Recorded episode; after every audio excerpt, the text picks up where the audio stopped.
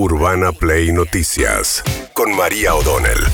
Todos los días, la información destacada. Con las voces de sus protagonistas. Búscanos en Spotify y seguinos para enterarte de todo lo que tenés que saber. Urbana Play Noticias. Un update con la información más importante. Urbana Play 1043. Una nueva experiencia. Bien, ayer la Corte Suprema de Justicia de la Nación, en una medida cautelar, suspendió las elecciones de este domingo, o sea, cinco días antes en las provincias de Tucumán y San Juan. ¿Por qué? Por, eh, por reclamos de la oposición que dicen que en ambos casos, Mansur en Tucumán y Uñaque, el gobernador actual en San Juan, violaban los límites constitucionales, la cantidad de mandatos a los que pueden aspirar. Uñaque iba por una nueva gobernación, ya tú fue dos, Mansur ya fue dos veces gobernador, dos veces vice va por ser vicegobernador. Guado de Pedro, el ministro del Interior, también Alberto Fernández criticaron duramente esta medida. La nación argentina es una república federal. Las provincias mantienen su autonomía y por lo tanto deciden sobre su sistema electoral, su forma de votar, la fecha y sobre sus candidatos o candidatas. Esta decisión y responsable de la Corte se arroga una competencia que no tiene. Se trata de partidos políticos provinciales cuestionando normativas provinciales y que deben resolver las Cortes provinciales. Esto lo debe resolver la justicia electoral provincial. Eh, bueno, las justicias provinciales le habían dado la razón en este caso a los candidatos, pero llegó hasta la Corte Suprema, que ya hay dos antecedentes en Santiago del Estero y en Río Negro, donde había intervenido para hacer cumplir las limitaciones de los mandatos. Agustín Rossi, el jefe de gabinete, también se quejó. La Corte es una Corte partidaria, no es la Corte, no, es la cabeza del Poder Judicial. Esto es así, lamentablemente eh, se han convertido se ha convertido en esto, digamos, no todas las decisiones que vayan tomando van a ser siempre decisiones que vayan en contra de, eh, del oficialismo eh, de alguna u otra de alguna u otra manera, así que eh, no, no, no, no es muy, muy notable las cosas que están pasando. Bien, ahí la mayor frustración del gobierno también, ¿no? Tiene que ver con lo que ocurre con estos eh, tres integrantes. La Corte sacaron este fallo, Lorenzetti estaba de viaje por Europa, Rosenkrantz, Rosati y Maqueda, que además serían la última instancia a la que tendría que apelar Cristina Fernández Kirchner con sus causas de corrupción, ¿no? Este, por eso también hubo un intento del gobierno de reformar la Corte que nunca prosperó, sumándole nuevos integrantes, y ahora hay un juicio político que llevan adelante en la Comisión de Juicio Político de la Cámara de Diputados. Mientras tanto, justamente el presidente de la Corte, Horacio Rosati, asistió ayer a la Cámara de Comercio Argentino-Norteamericana y eh, dijo lo siguiente. Nosotros hemos en los últimos años tomado decisiones que no han agradado al poder de turno. A este, al anterior y probablemente al que venga y al que venga. Nosotros no venimos a la función pública para hacer nuevas amistades. Nosotros estamos para hacer cumplir la Constitución, para garantizar una estabilidad jurídica, una estabilidad jurídica que permita pensar a futuro, si no es imposible pensar a futuro. Habló incluso de temas de macroeconomía, fíjense lo que dijo Rosati. En el artículo 75, inciso 19, la Constitución manda defender el valor de la moneda, lo cual tiene que llamarnos la atención respecto de la expansión incontrolada de la emisión monetaria, porque eso implica no defender el valor de la moneda y traicionar consecuentemente el mandato de la Constitución, que como todos sabemos está por sobre todos nosotros. La emisión incontrolada, dijo, en una crítica directa a la política económica de Sergio Massa, el ministro de Economía, que también estuvo en ese mismo foro ayer en otro momento eh, y defendió la, digamos, el accionar del Banco Central. Está todo sobre la mesa en la discusión con el fondo, absolutamente todo.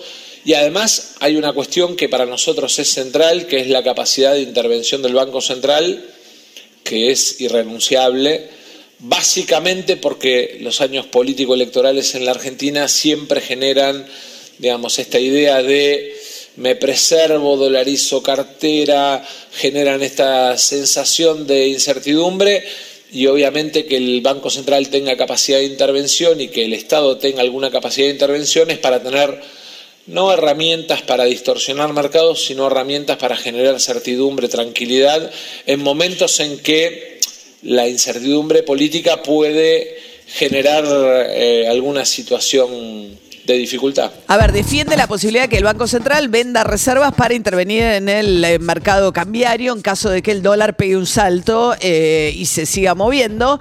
Está en 4.30 el dólar, los financieros quedaron alrededor de ese número y hasta ahora, por lo menos la última corrida, se frenó. Eh, aquella fue disparada por el último número de inflación. Este viernes se va a conocer el número de inflación del mes de abril. Según la UNMED puede estar en 8%. Veremos qué movimiento tienen los dólares después que se conozca ese número. Sergio Massa ayer por primera vez fue bastante concreto de analizar la posibilidad de ser el candidato de las pasos del oficialismo. ¿Qué dijo? A veces no es solo lo que uno quiere, sino el contexto. Dos cuestiones de contexto que para mí son centrales. Una, la familiar. Y el tema del contexto familiar para mí es todo un tema. Tengo la familia que tengo, la, es lo más importante que construí en mi vida eh, mis hijos, mis viejos, y eso me condiciona. Mi mujer, obviamente, si no, me mata. Y eso es un condicionante.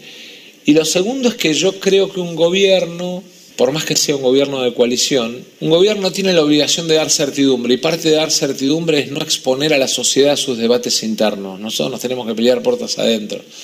Esto de querer exponer en una primaria, a dirimir si el gobierno tiene diferencias, no las tiene, la verdad es que me parece un gravísimo error.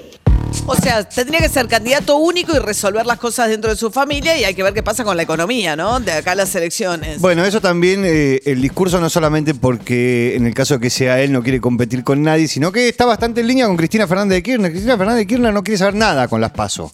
Bien, mientras tanto estuvieron ahí dos que sí van a ir a paso entre ellos, que son Patricia Burrich y Larreta, fueron a Lamcham también. Y Patricia Burrich habló acerca de, eh, en contra de las indemnizaciones, una vez más. La actual indemnización es un robo. Hoy se están utilizando un sistema indemnizatorio en el que una persona que trabaja tres meses, en vez de cobrar un mes por año como corresponde en la ley de, indemnizaciones, se le ponen multas, se le ponen intereses y termina fundiendo empresas. Nosotros queremos trabajadores que tengan su indemnización justa, pero queremos empresas que no se fundan frente a una indemnización.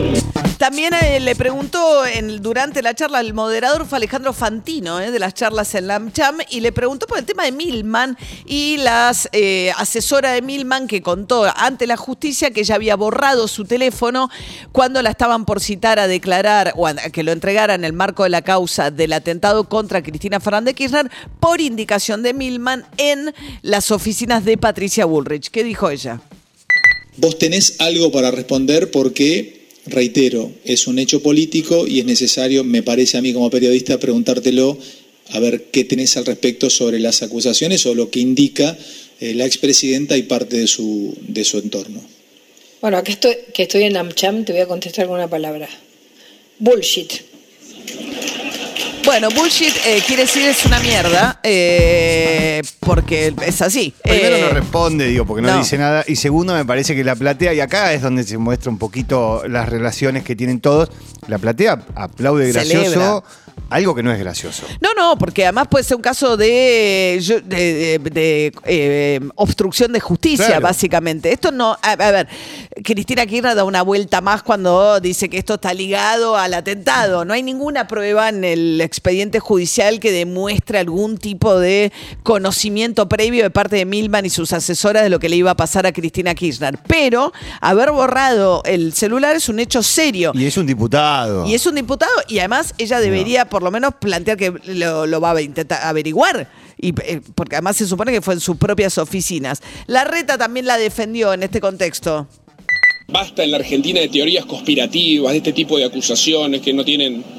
Basta de teorías conspirativas. Que investigue la justicia a fondo, no meterse la política en las investigaciones judiciales. Si hay algo que investigar, que investigue la justicia. Pero no, no entremos en estas teorías conspirativas, acusaciones, echarle la culpa al otro, como decía yo antes. Bueno, eh, defendiendo a Patricia Burrich en este caso, los dos dijeron además que una vez terminada la interna van a trabajar juntos, que no van a estar divididos, pero sigue la pelea fuerte con el tema de la ciudad de Buenos Aires. ¿Quién va a ser candidato? Eh, la reta se sacó una foto de todo el gabinete con Fernán Quiroz, que es el ministro de Salud y su candidato. Le preguntaron a Jorge Macri, que también es parte del gabinete de la reta y también quiere ser candidato. ¿Qué dijo Jorge Macri? Desde ayer hubo una, una foto de la reta con Quirós. ¿en qué estado estás vos hoy como candidato a jefe de gobierno y cómo es tu relación hoy con el jefe de gobierno? No vi la foto. No vi la foto, estaba laburando. ¿no? Todo el gabinete No vi la con, foto. con Quirós, se, se tomaron una foto ayer. Está muy bien. Yo tengo reunión de gabinete todo el tiempo. Y el- no, no vi la foto. Y la foto del fin de semana con Lustó y Morales en Jujuy. Bueno, fue una elección importante la de Jujuy. Es bueno que festejemos donde ganamos. Bueno, eso porque hubo lío, porque en las elecciones del domingo pasado, que fueron Jujuy, Misiones y eh, La Rioja, eh, ganaron los oficialismos, entre ellos el del radicalismo Jujuy, y eh, Mauricio Macri dijo, bueno, son elecciones feudales, ya se van a sentir libres y van a votar con libertad. Se recalentó Gerardo Morales con eso, el gobernador de Jujuy. Yo creo que tal vez estaba distraído respecto de las provincias que se hablaban porque él eh, no se debe haber dado cuenta. Este, cuando se dé cuenta se va a rectificar seguro porque él conoce Jujuy. Además, este, eh, sería una falta de respeto no que, que se diga de Jujuy una provincia feudal porque lo que hicimos es ganarle a esa concepción en 2015. Terminamos con 32 años de déficit fiscal, de gobierno de una fuerza política que manejaba el poder eh, discrecionalmente. Bueno, de hecho, lo que hizo sí es eh, respetar los dos mandatos que le fijaba como máximo la Constitución, solo que puso su apellido en la boleta como convencional constituyente Morales, pero eh, dejó a su ministro, puso a su ministro de Hacienda como candidato, que es quien ganó finalmente. 7 y 13 de la mañana, complicado el ingreso a Capital por una protesta de micros, eh, autopista Buenos Aires-La Plata, atención con eso. Y hay un operativo también en la Reserva Ecológica después de una denuncia muy inquietante de una mujer de cincuenta y pico de años que estaba haciendo ejercicio y fue violada en la Reserva Ecológica. La encontró, la encontró otra persona que hacía ejercicio ahí y en estado de shock hicieron la denuncia. Ahora están haciendo un rastrillaje y buscando, este, nada, me imagino no van a encontrar a nadie, pero están haciendo un rastrillaje en la zona. Urbana Play Noticias.